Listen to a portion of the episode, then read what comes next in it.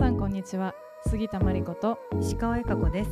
グッド News for Cities は都市建築まちづくりに関するさまざまなグッドニュースをざっくばらんに話す番組です。News for cities.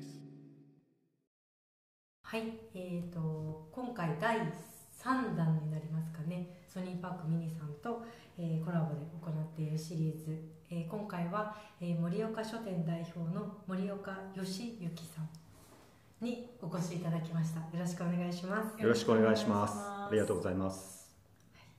今日ね今あの和光の前集合してね。の後森岡さんにいろいろ街を案内してもらったんですけどあのこれまでの中で一番駆けずり回った 一番結構楽しい回でしたね。あの銀ブラというのはこういうものなのかという気持ちになりました、うん。めっちゃ楽しかった、うん。でゆっくり歩こうっていう話をしてたと思うんですけど結局みんな駆け足最後駆け回ってましたね。森岡さんが一番足早いから。走りでみんなそうでしたね。楽しかったですね。はい、じゃあちょっと最初に森岡さんのご紹介ということで、えー森岡さんの活動だったり銀座に来た経緯みたいなところちょっとお伺いしてもよろしいでしょうか？はい。一冊の本を売る書店というテーマでえー毎週一冊の本から派生する展覧会をしながらうん。本を販売しています。うん。著者の方をお迎えしたり、編集者の方、デザイナー、カメラマンの方、まあ時々来てもらったりして。えー本を売るんですけれども、うん。そこで何かコミュニケーションをしていただきたいなというふうに思っていまして、うん。それを銀座で9年かな続けております、うん。え今日もね、あのー書店にもお伺いさせていただいたんですけどすごい素敵なビルの中にあって、ねありがとうございます。ね話してたんですけどよくこれを見つけたねっていうね。場の力を感じましたすごい、うん昭和4年地区で東京都選定歴史的建造物にも指定されている鈴木ビルうんなんですけれども、うん。自分もあのお二人がおっしゃってくださったように、うん。そのビルの趣に惹かれまして、うん。このビルに入りたいですっていうふうに、あの大家さんに伝えていたこともありうん。実は銀座で働きたいという思いよりも先に、うん。その鈴木ビルでえ。働きたいなっていうふうな思いがあって、それで銀座に来たという順番ー、が正しいんです。はい、ちなみにその銀座との出会い個人的なものでも構わないんですけど最初のこう銀座との出会いみたいなものは森岡さんの中でどういうタイミングがあったんでしょうか？はい、私あの山形県寒河江市というところで生まれて、高校生まではそこにいたんですけれども東京に来てしばらくしてそうだあ銀座行ったことないな行ってみようというふうに思いまして、えーまあ、散歩しにうん銀ブラしにはい。来たっていうことがありました。それは多分1993年だからもう随分前、うん30年前ですかね、だったと思うんですけれども、その時やっぱり何かのその時はあの生活にまだインターネットが浸透する以前の出来事でしたので、何かのガイド本か何かを見てたのかもしれないんですけれども、うん。あるいは雑誌だったかもしれませんですね。とにかくあのルパンという太宰治や坂口安吾文豪が通っていたうん。バーがあるということで、えーそこを探してあここがルパンかというふうに思った記憶があります。その時はあの入らなかったんですけども、まあ、でもほどなくして一回降りてってで、まあ、お酒飲んだりしたんですが、うん。うんはい、あのそれが一番最初の東京銀座体験だったと思います、うん。第一印象とかなんか覚えてますか？どんな気持ちになったとか銀座降りて、えーえーやっぱりあの5番の目のお街っていうのがすぐに分かったのであそここういう区画の街なんだ5番の目の街なんだっていうのがこう第一印象だったと思いますね、うんうんうんうんそれは非常に後で大きなことだったと思うんですが、うん、おというのはあの銀座って日本中何々銀座商店街ですとか、こうあの隅々まであると思うんですけれども、全都道府県にあるということなんですが、うんはい。なんで銀座がひ名前として広まっていったかっていうのを考えることがあって、うん。その自分なりの回答が一つは5番の目になっているっていうことなんですよ。うん。というのは銀座っていうのは明治時代にできたインターネットだなっていうふうに、うん。えー一つ、えー気づきがありましてうん。銀座5番の目になっている。うん。で、えーそこに例えばカフェであったり新聞社であったりガストであったり時計台であったりうん銀行であったりデパートであったりっていうのがこう散りばめられていった。っていうのがあの銀座の明治期の誕生おからあ数年後っていうか数十年後っていうかの出来事だったと思うんですけれども、やっぱり5番の目ですからそれだけでもうインターネットのネット上になっていると、うんで新聞社ができましたからそこに情報が集積されると、うん。でカフェやビアホールミルクホールなんていうのもできてきたのでそこであの人々が会話を交わすチャット機能が、えー備え付けられる。で、えー銀行ができますと決済ができる。でガス灯が通りますと発行し始める。うんで、えー時計台ができると時間が分かると。うん。これ全部スマホにあの集約されているうんものなので、うん。スマホってここ数十年であの隅々にあっという間に行き渡ったと思うんですけども、おそらく同じ機能を銀座が果たしていただろうと、まあ街が果たしていた、うん。街がスマホだったっていう、うん。まあ、形もスマホっぽいっちゃスマホっぽい。だからそれが一つ銀座というものが、あの広まっていった理由だろうなと思いますし、まあ、物の密度がそこに、そうですね。えー同じようなあのものとして、うん。ニューヨークが挙げられると思います、銀座よりももっと早く、うん。ニューヨークのような街が世界中に広がっていったとうん。思いますし、京都も5番の目になっててやっぱり京都は平安時代にできたあのスマートフォンだったと思いますね。うんうんうん。なるほどそんな森岡さんと、うん。今日はあの銀座の街2時間ぐらいですかね。そうですね。歩き回りました。あっという間でしたね、うんちょっとリスナーの方にもどんなところを歩いてどんな学びがあったのかうん。みたいなところちょっと振り返ってみたいなと思うんですけど、うん。えっと和光で集合しその後どこ行きましたっけ？もうそのその時点で結構情報もりもりでしたよね、一番最初のファーストスポットで。そうですね。いろんな情報がはい。はい、銀座4丁目交差点っていうのは本当に見応えのあるところだなとうん。つくづく思うんですけども、うもっともっと隠されている何事かがあるんではないかなっていうふうに常々感じているうん。わけなんですけども、まあ一つあのもし江戸時代にあの四つ角にあその交差点に立ったらどんな風景が見えるのかっていうふうな、あのいなんていうんですかね思考実験のようなことを、うんそれすごい面白い思考実験だったなと思って私、うん。そうですよね。なんかここで潮風の匂いがしてとかここでこの景色が見えたんじゃないかみたいな話がそこの交差点でうん。ありましたけど、すね。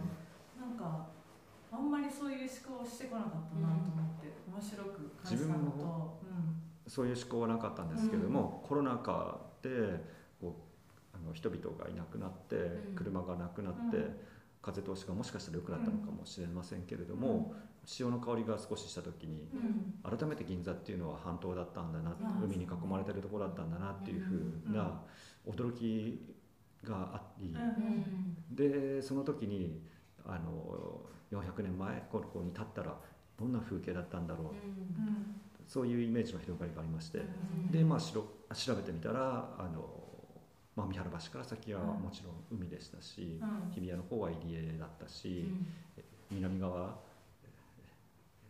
7丁目8丁目の新橋の先の方には醸造寺の屋根が見えていたと、でまあ小高い山もなんか見えていたということですし、まあ、京橋の方は橋がおそらく見えていただろうというふうなこととか、うん。こうイメージがこうぐっと広がっていったなっていう時間軸でうんそんなあの身体的な体験がすごく面白かったですね。その後はえっ、とマロンパイをあマロンパイを。買いました。買いました。ちょうど4時に待ち合わせそう、をしてそうですね。あのはいベルという金婚観光とそういうのが聞こですねえええ。て待ち合わせして、アップルパイじゃない、マロンパイマロンパイ。があって、4時に焼き上がるんですそうですね、ん12時と4時に焼き上がるので、うまあ、4時に待ち合わせしたいなとうん。今日思いまして、うん。それでまあ一説によると、うん。あのぎ和光の鐘の音がうん、聞こえる範囲が銀座だっていう話もおーなんかロンドンみたいな話ですね。あロンドンもそういうのがあるんですか、はい。あのビッグベンの鐘が聞かはい、聞こえる範囲がロンドンなんですロンドン湖の象徴みたいな。あそうなんですか。あそれ知らなかったです。こ鐘が聞こえるところまでなんでしょうかね、ううん。それを買いそうですね。マロンパイがねちょうどね焼き上がってたのでね。ねで係の人がねもうねすぐ察知してくださりましたよね。中入ってねマロンパイの方は、こいつらメロンパイなんだ怖いえーそれで無事にあの買うことがですね。ではい。はい。でその後ちょっとソニーパークにも寄り。そうですそしねて本屋さんに行ったんでしたっけその後。そうですね。あの、うん。アントニー・レーモンド建築の、えー教文館の裏口の方からですね、はい。階段を上がって、はい。で2階に行って、はい。で、えーまあ、ちょっと本などを買いまして、はい。うん、ちょっとこちらもご紹介いただいてもはい。いいですか、あのうん。800日間銀座一周という文春文庫から出た本とショートケーキを許す来庁者から出た本あの自分の本なんですけれども、えー取り扱ってくださっていましたのでこれをプレゼントしたいなと思いまして、うん。ありがとうごで、ざいます、えー教文館で買うのがいいだろうと、うん、はい。ちなみに800日間銀座一周はどんな本なんでしょうか、はい、これは、あの資生堂の花椿オンラインで、うん。うんちょうどコロナが始まった2020年の4月かなから連載が始まったものでして、えーそれが偶然そこに重なったんですけれどもそれなものですからより銀座の良い面を見ていこうと、うん。大変な時代にあって。で、えー自分なりの視点で書かせてもらいました、うん。自分なりの視点っていうのは誰かにインタビューをするとか過去の文献を遡るとかうん。っていうのはやめようと思いまして、うん。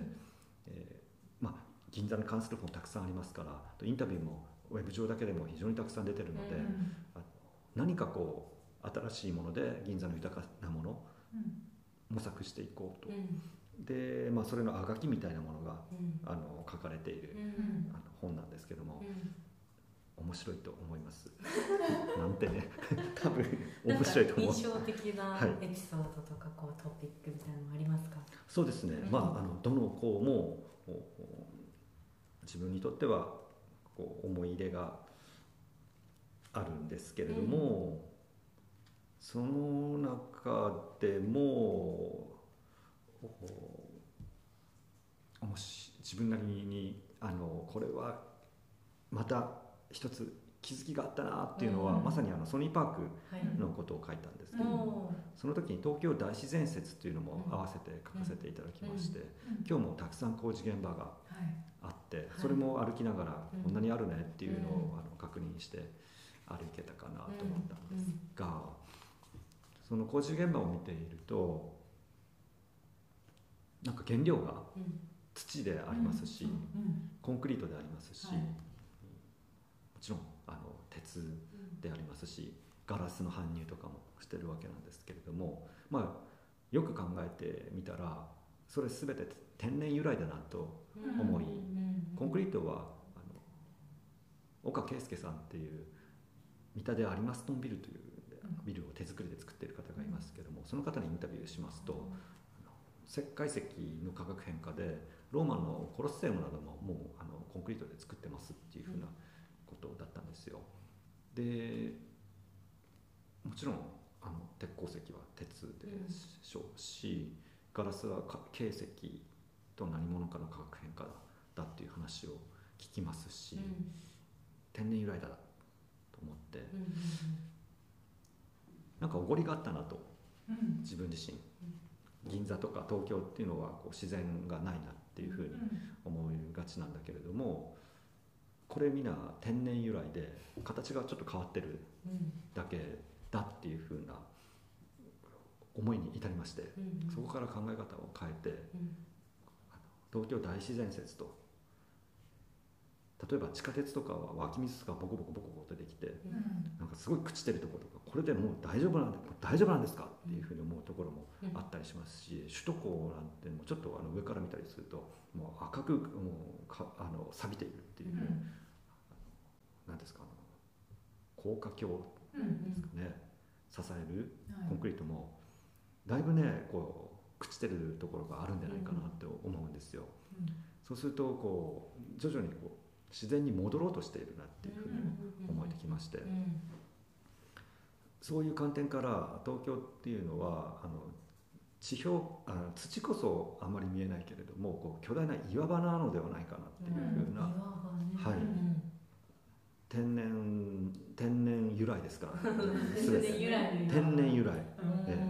むしろねあの私山形出身だから分かりますけれどもまあいいところですよ山形。もちろんあのすごく愛している土地ですけども、まあでも田んぼとか畑とか果樹園とかありますが、うん。農薬とかね結構投入もしてるなっていうふうにうん。思いますから、うん。まあ、そういう観点からいくと東京農薬とかはまああんまりあの投入されてないなっていう気もうん。しまして、うん。その辺にあの自生しているあの、まあ、伸びるっていうネギとかその辺にあったりしますけども、ある人はそれ抜いて食べてたりしましたが、はいはい。割とねあの有機的でうん。いけるんじゃないかとかっていうふうに思ったりもしまして、うん。まあ、それでこれみんな大自然だっていうふうに、うん。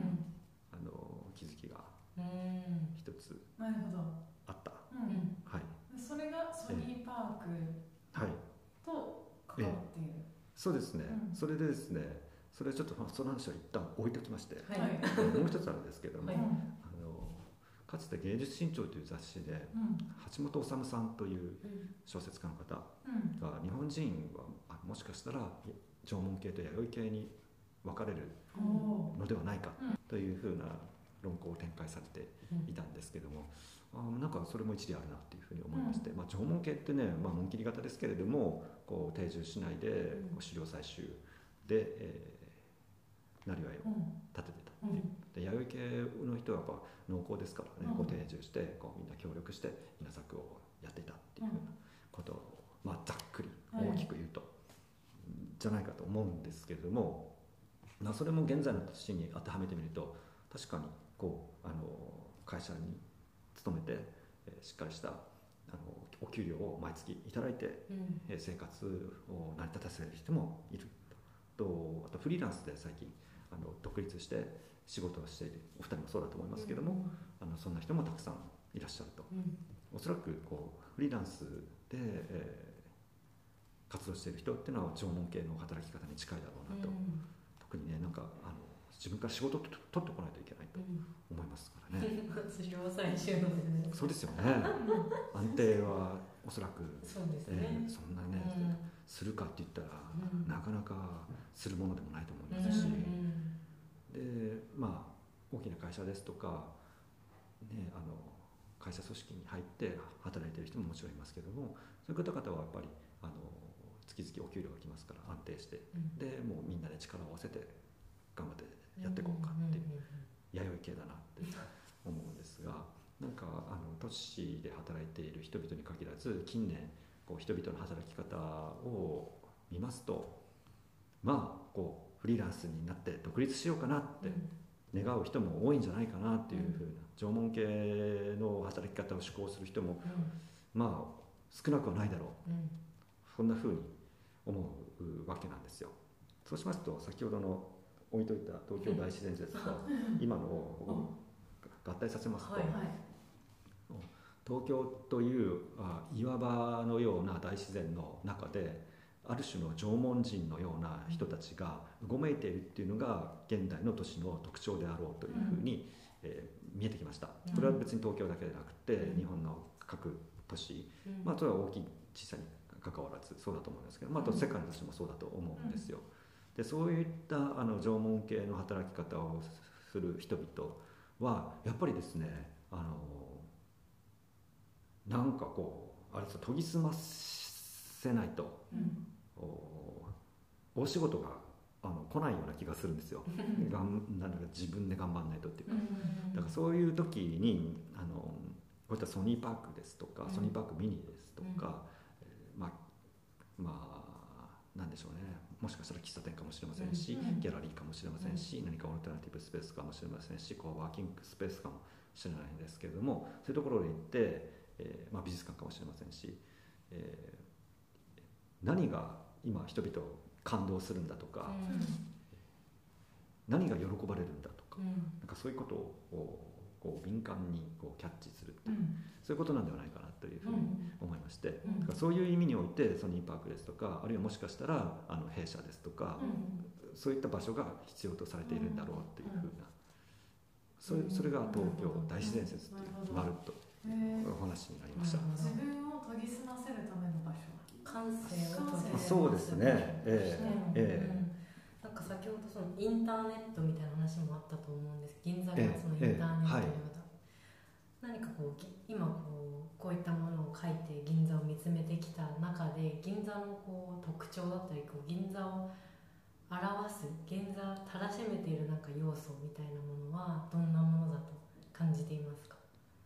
手技だと思います。うん手技。はい。技うんぱりお寿司一つにとってもうん。銀座の寿司って手がすごく込んでうん。いますし、えーしのぎを削ってるっていうかあの、ね、これだけたくさん美味しい寿司屋さんが集結してますから、一つの寿司に込めたあの寿司職人の手技、うん。これは素晴らしいと思います、うん。はい。うん。それは寿司だけでなくて天ぷらもそうでうん。ありますでしょうし洋食もそうだと思うんですよあとあのテーラーもたくさんあります、うん。テーラーのこう線を引くお仕事ですとか、うんねカッティングの技術ですとか、そういう繊細なそうですね、あのシャツうんを作る技術ですとか、うん。それも手技だと思います、うん。とあのデザイナーもたくさんいらっしゃると思います、デザイナーもやっぱりあの手を動かす仕事おだと思うんですけどもおそれもやっぱりこう銀座の一つの特徴に集約されていくなっていうふうに思いまして、うん。うん。なるほど。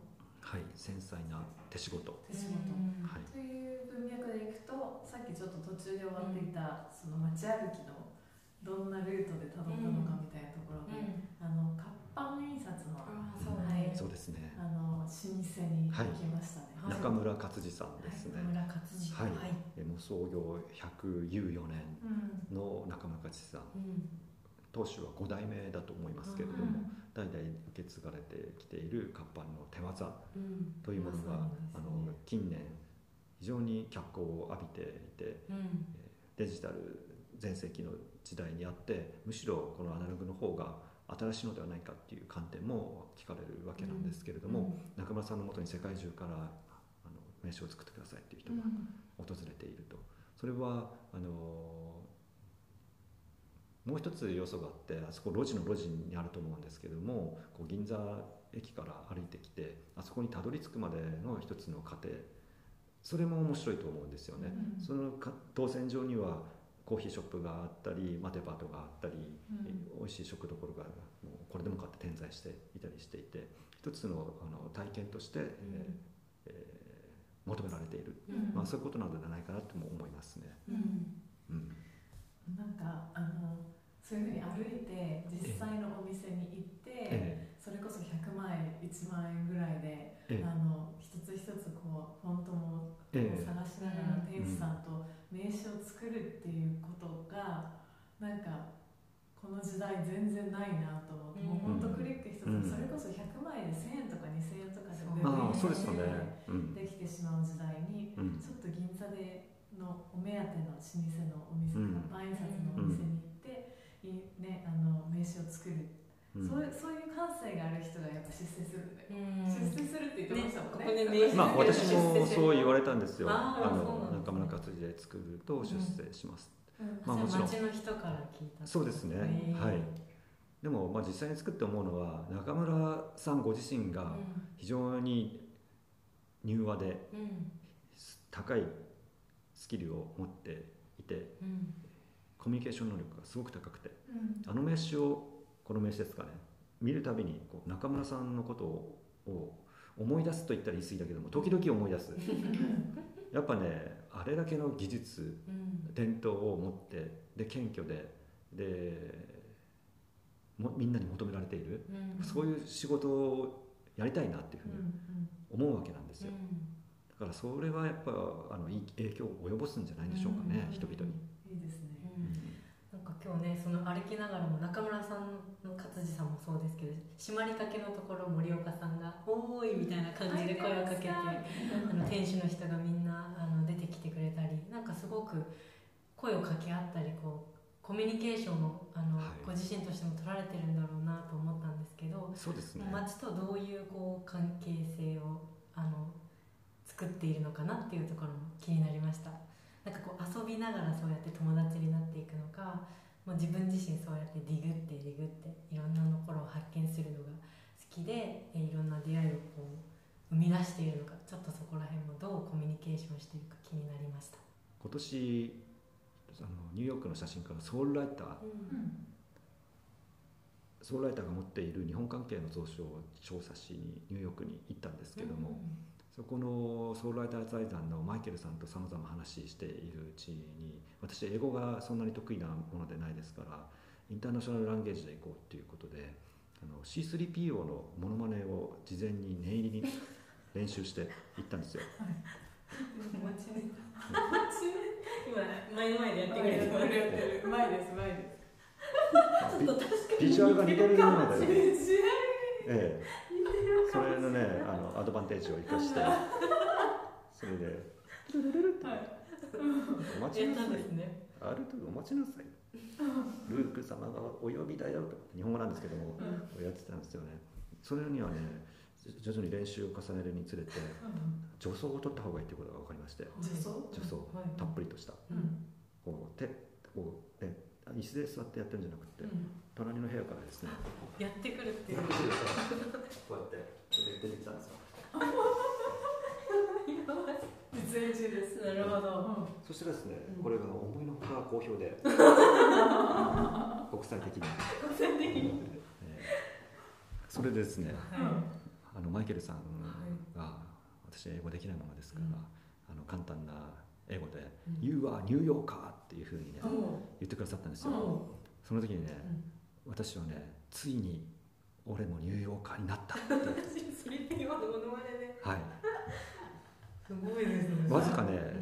あの3日半ぐらいの滞在だったんですけど、はいはい早かったなと思って、いや三体どころじゃなくうん。て、そう3日でね3日ちょっとでね、うん。おおニューヨーカーだよとかってそれで誰も否定する人もいなかったしただ山形出身だから、ニューヨーカーっていうんでもないなとかって思ったんですけども、まああのソウルライター財団ソウルライターやっぱニューヨークの写真家ですし、マイケルさんが言うのであればこれは受け入れてみようかうんというふうに思い直しまして、はい。じゃあ俺今日からニューヨーカーだっていうふうに思って、うん。あの東京に帰ってきてうん。ニューヨーク風を吹かせてたんですよ、は俺もうニューヨーカーだからって。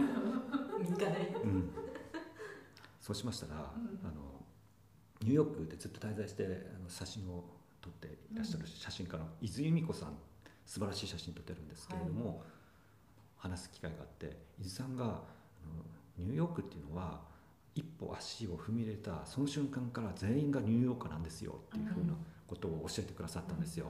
あそうかと思って、多分自分の中でも3日もいたからもう全然ニューヨーカーなんだっていうふうに。頑張ったからね。思い直して、うん。あのちょっとあの反省してたんですけども、銀座を受け入れるよあの容量が広い。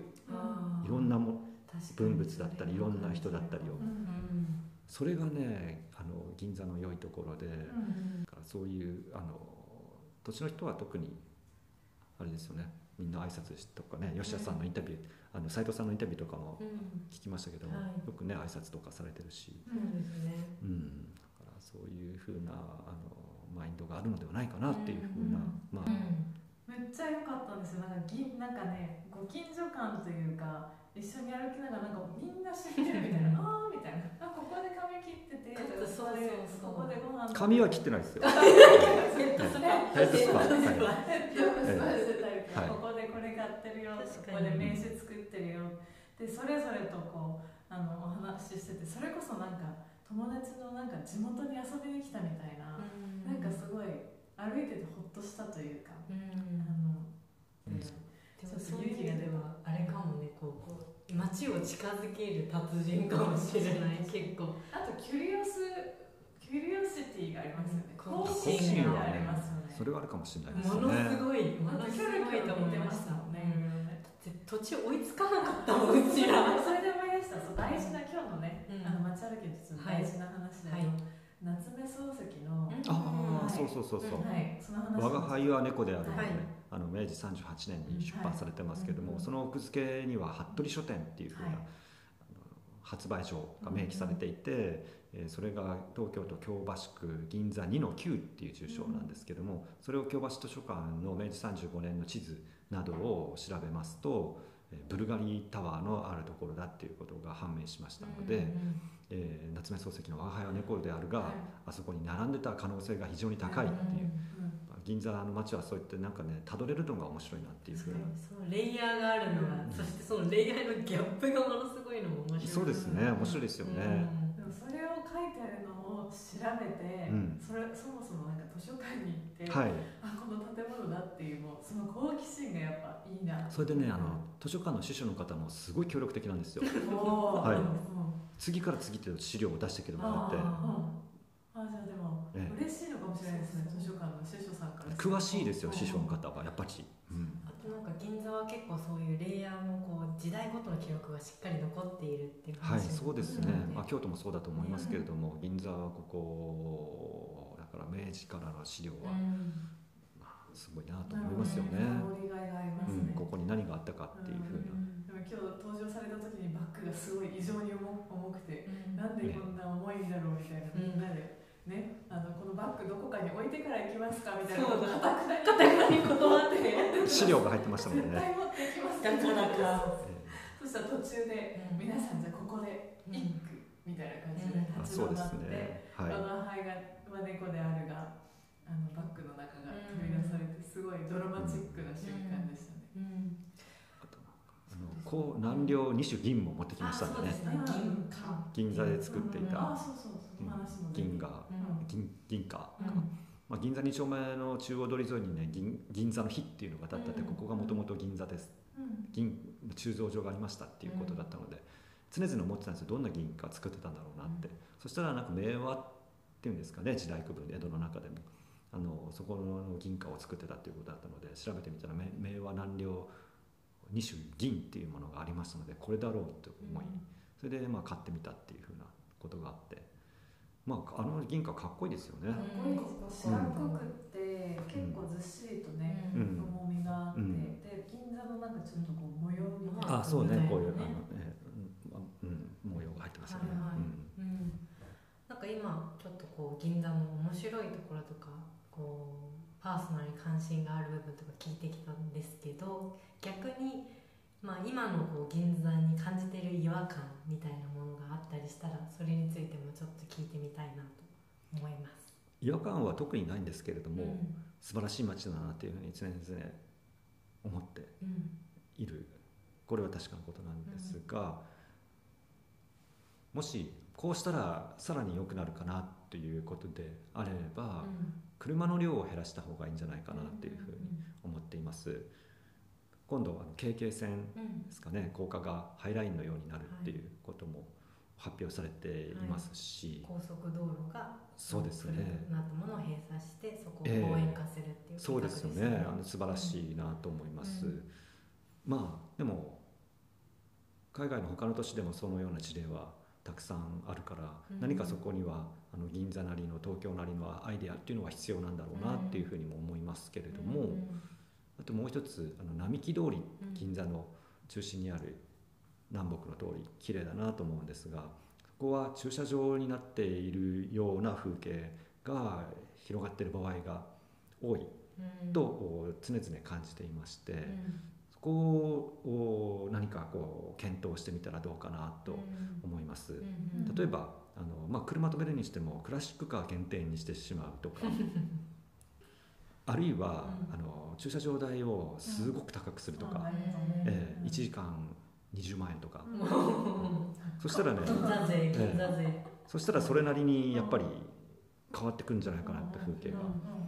なんかあのこの一つ前にインタビューさせていただいた方に銀座ってどんな街ですかって聞いた時に銀座はねかっこつけれる街なんだよって言って大て人がかっこつけるそう大人がしっかりかっこつけれる確かに、うんそうそれの話を聞いて思い出しました。クまあ。ラシックカーなら OK なんかそういうちょっとこう美意識を持って感性を高くみたいな、まあ、あるいはあの馬とかね馬だったらいいよとかねね。馬で来てく馬乗ってきてくださいとかね。いいですよね。ね。私え。え最近馬にはまってて、あそうですか。うん馬って歩きたい岩手に馬に乗りに行きましたそうですか。じゃあそれいいですよね。あそこあの馬の馬が通れる、うん。あのこう土の道とかね、うん。一本引いてね、並木通り。うん。あいいですよね。あと音もいいじゃないですか。いいですよね、がありますよね。うん。うんそれそれちょっと本当に考えませんか？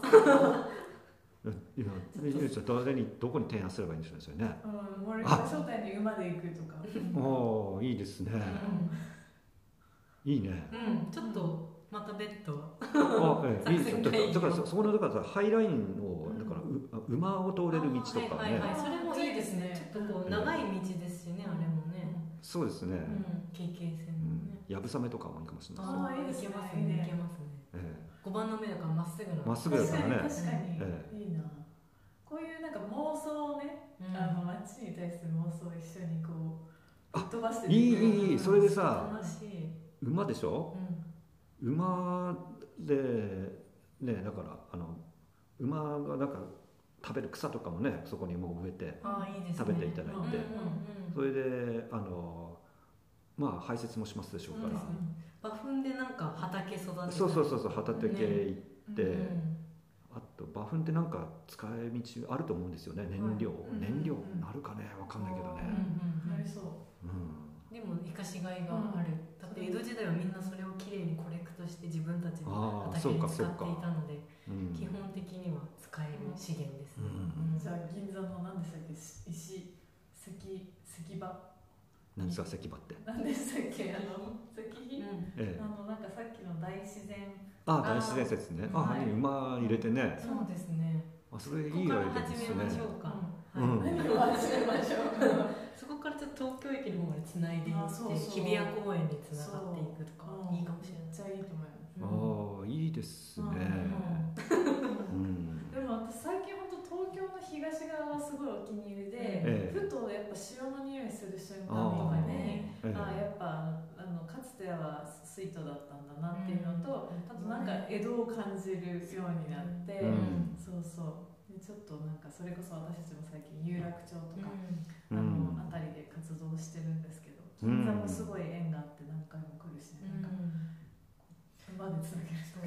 馬とかやっぱ海とか水との関係を取り戻すとかも結構なんか面白いなと思って、あいいですね、うん、なんか、うん、ね願わくは水路復活してほしいですよね。ねそうですね。うん。なんかそういうちょっと大胆な発想からも街を考えていけるとうん。面白そうですね。うん。という感じで妄想は続きますが、うん。でもそのまあいろいろ歩いた最後に盛岡書店に行って、あのヴィンテージなねあのビルに入って、なんかそのすごい妄想というか想像力が働く場所だなと思ってなんか毎回来るたびに全然違ったコンテンツがそこにはあって多分全然違った人にもたくさん出会い作家さんもそこにいらっしゃるみたいな形なんかその妄想の起点になるみたいなところやっぱ本本屋っていうう、ん。街に大切な存在なんだなっていうのをすごい思って、うん。一緒に街を歩きながらもそこら辺のなんか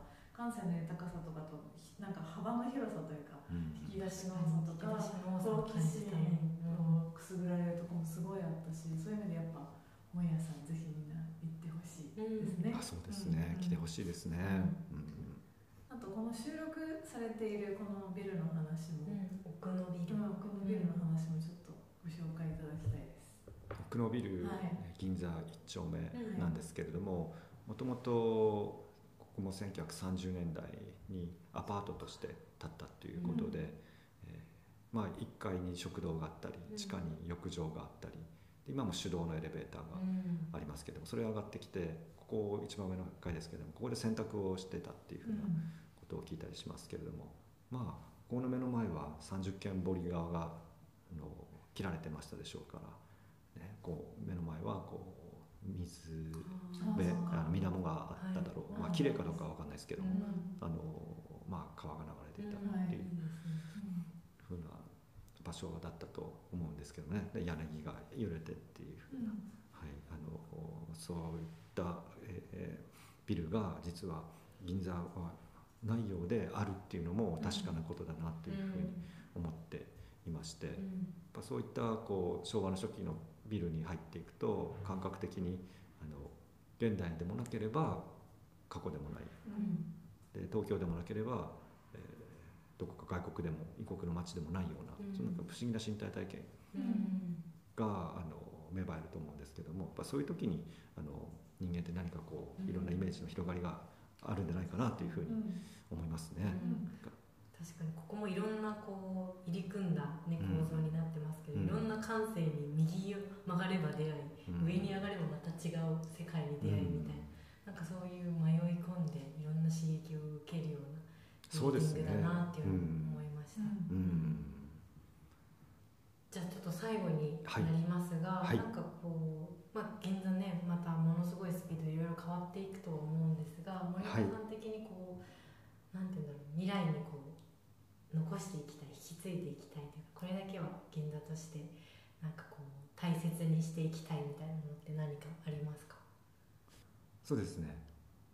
あります。うんあります。やっぱりねあの自分もそうだったんですけども実は銀座にそんなに思い入れがなかったんですよ。うん鈴木ビルの風情に惹かれてきたんですけども徐々に銀座ってこれすごい街なんじゃないかっていう風な気づきが連続で来たんですけども、まあ寿司屋だったりテンプレであったりテーラーであったりスイーツであったり、人々の所作であったり。うんそれはですね何かといったら感動だったと思うんですよ。うん。感動って大切だなと思っていまして感動して何かに影響を受けてでそれを自分なりに取り込んでで自分なりに出力してもしかしたら最初は真似したりするかもしれないんですけど徐々に自分のものに変えていったりしていくということが行われるだろうなっていうふうに思うんですけれども、そうすると一つの感動っていうのがもしかしたら未来の何事かを作っている可能性が高いなというふうに思って銀座はそういう感動する要素が多い。はい。だからあの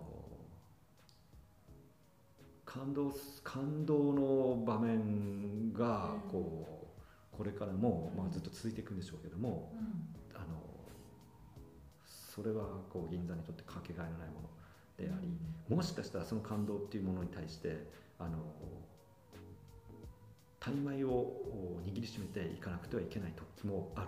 うん。が、えー小銭小銭をポケットでジャラジャラしていく人って今いないんだけれども、まあ、そういう感覚の場合もある。うん。あの木村屋のあんパンなんて100円台200円いかないで買えるけれどもあれね明治の初期から作り続けているもので毎朝新しいものができてくる。うん。であそこ日本でほほとんど最も地価の高いところ。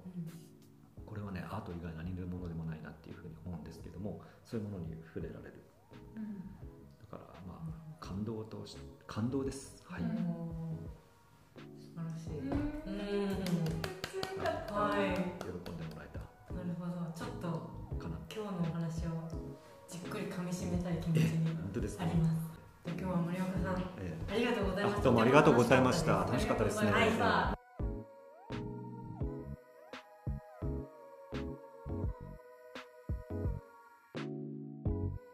Good News for Cities では毎週新しいエピソードを配信しています。次回もお楽しみに。Good news for cities.